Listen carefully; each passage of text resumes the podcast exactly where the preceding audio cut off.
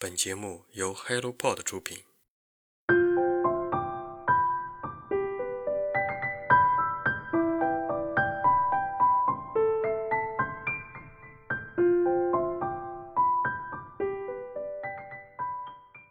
Hello，大家早上好，欢迎来到晨间书室，我是花花。最近一段时间的反诈宣传的力度又增加了。和一位警察叔叔聊天，了解到最近一段时间的电信诈骗比较猖獗，而年龄层已经从老年下降到了青年人。他们大多数以理财为由进行诈骗，而他们大多数人的心里也存在着暴富的想法。对于暴富这件事情，我个人认为，如果有不劳动就可以大富大贵的方式，我是非常愿意尝试的。可是，确实的是，这个世界上不会有这样的事情发生，所以还需要擦亮眼睛。理财有风险，投资需谨慎。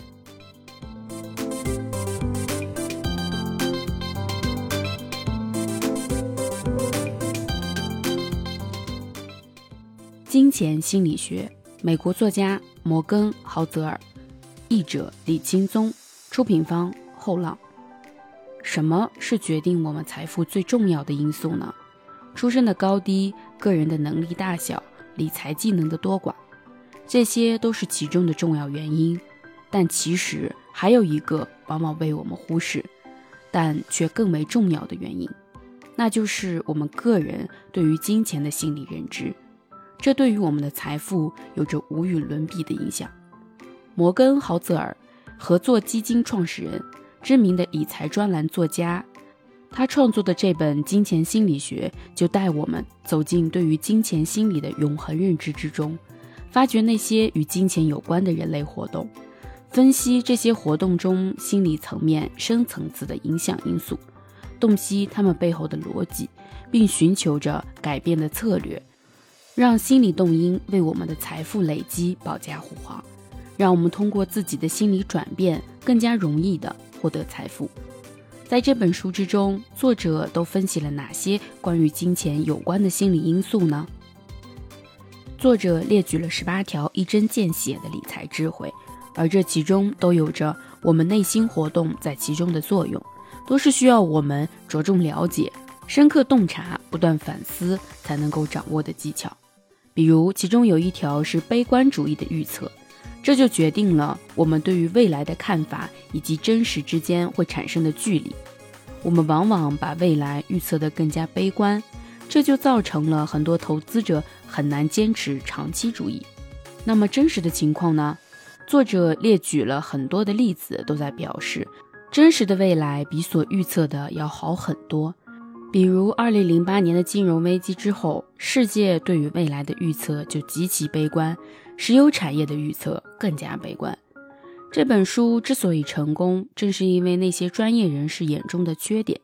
虽然一本金融相关的书，但豪泽尔没有打算把它写成一本教科书，而是讲故事。豪泽尔说，他知道好的故事比统计数学更加有说服力。人们喜欢通过故事来学习，而不是长篇大论，更不是靠花哨的图表。书里有些故事的主题甚至和金融毫无关系，比如冰河时代、二战，甚至是梅毒治疗等等。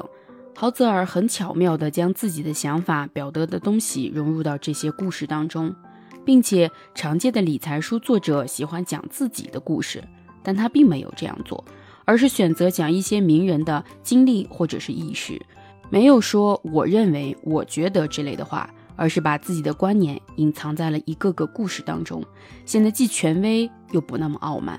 章节的篇幅不多，背后的故事却令人深思。豪泽尔知道，在有信息交流的领域，产品、公司、职业、政治、经济、教育和文化等等，会讲好故事才能最后胜出。伟大的想法解释的不好，可能无人理解；陈旧的甚至错误的想法，只要讲得令人信服。依然会点燃全场，但是光会讲故事还是不够的，还要真的能够讲出一点东西。关于这点，豪泽尔有自己的执着。他这样说：“我一直有这样的想法，如果一篇文章今天读起来有用，但和明天没有什么关联，那么它根本就是没有用的。所以，每当我写到一篇文章时，我试图问的一个问题是：如果有人在一年后阅读这篇文章，它依然会相关吗？大部分金融方面的文章都通不过这个测试，因为他们是新闻，说的是当前的市场走势。虽然不能说没有价值，但我一直认为最有价值的内容来自于或多或少永恒的东西。我们的世界是由人的行为构成的。而我们也必然会让未来越来越好，所以放弃悲观主义，看好未来是我们累积财富的重要因素。其他影响我们金钱心理因素的人还有哪些呢？就让我们走进这本书，洞察这些人生智慧，挖掘我们不曾增长的财富知识，找寻让金钱不断增值的密码吧。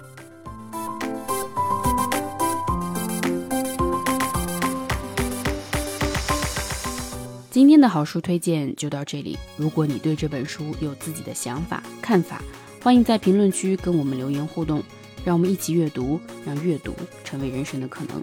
期待我们下次再见吧，拜拜。